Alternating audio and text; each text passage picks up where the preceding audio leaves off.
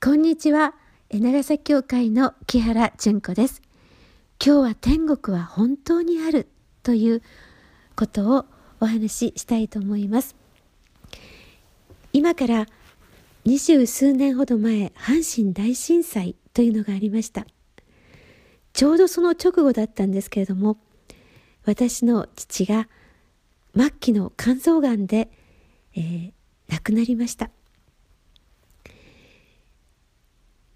故郷岐阜県にある病院から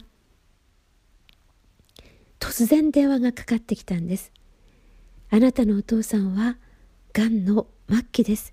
あと1週間の命ですと。私はびっくりして5人の小さな子供を連れて、えふるさとの岐阜県に行きました。父は横断症状が出ていてミイラのようにもうガリガリになっていました。そんな父を連れて長崎の大学病院まで来たんです。そして父に言いました。お父さんは何にも悪いことはしてきていない。酒もタバコも飲まないで税金だって1円だってごまかしていない。世の中のやつらがみんな悪いんだって言ってきたからお父さんの罪を許してくださる救い主キリストなんて必要ないよね。そう言うとびっくりするような答えが返ってきたんです。いやあんたの知らない罪があるんだい。父の父は神主で私をキリストに取られたと思っていましたから本当にキリスト嫌いの父でした。そんな父が自分の中にも罪がある自分にも悪いことはあったって認めてくれてキリストを救い主として信じてそして悔い改めのお祈りをしてくれたのです。その時父はこう言いました「どうしたんだい？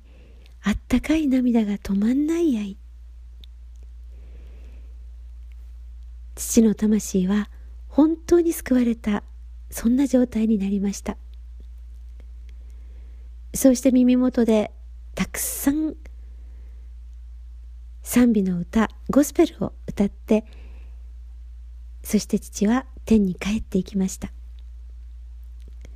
その後すぐ葬儀屋さんが来て「どんな棺がいいですか?」「どんな骨壺がいいですか?」とパンフレットを見せてこられたんですけれどもその時に本当に不思議な体験をしました天国というのがこの宇宙空間のどこにあるのかわからないのですがでも確かに本当に天と呼ばれる場所があってその窓が開いてその扉が開いてくす玉が割れた時のようにものすごい喜びが突然私の心に舞い降りてきたのです。大好きな父小さな頃からいなくなると泣いていた私ですからこんな喜び絶対作り出すことのできない喜びでした。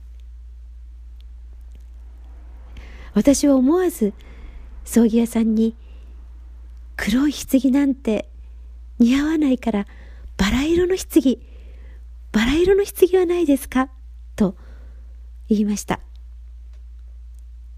葬儀屋さんは困ったような顔をしていました。そうして次の日死亡届を出しに市役所なんかに自転車を走らせていたんですけれどももう嬉しくって嬉しくって嬉しくってどこからこの喜びが流れてくるのかわからないぐらいの喜びで自転車を走らせていたんです。これは本当に私にとって奇跡でした。父を通して天国って本当にある。死は決して終わりではないその向こう側に素晴らしい天国があるんだということを父の死を通して教えていただくことができました。